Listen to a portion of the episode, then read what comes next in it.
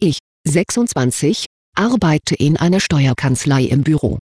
Alle 14 Tage kommt so ein schmieriger Typ zur Besprechung seiner Geschäfte in unsere Kanzlei. Meistens dauert die Besprechung 30 bis 45 Minuten.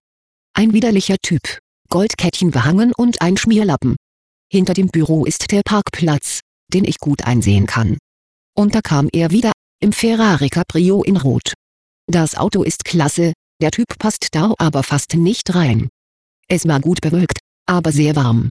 Er fuhr offen an und ließ das Dach offen. Dann kam er ins Büro, unsympathisch wie immer.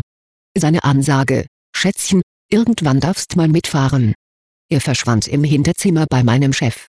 Es hat keine zehn Minuten gedauert und aus heiterem Himmel kam ein gewaltiger Wolkenbruch.